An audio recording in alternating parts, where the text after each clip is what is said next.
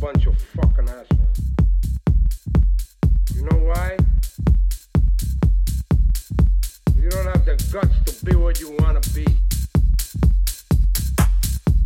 You need people like me.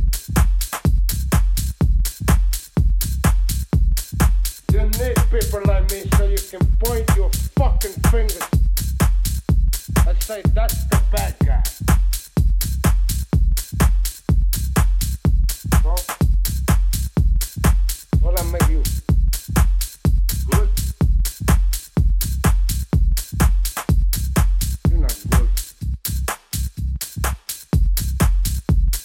Know how to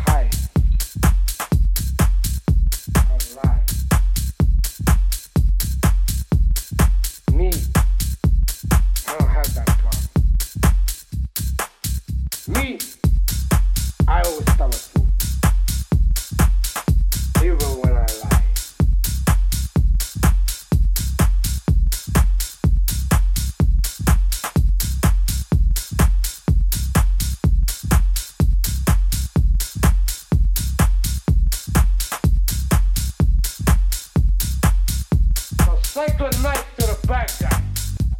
Come on. Last time you're gonna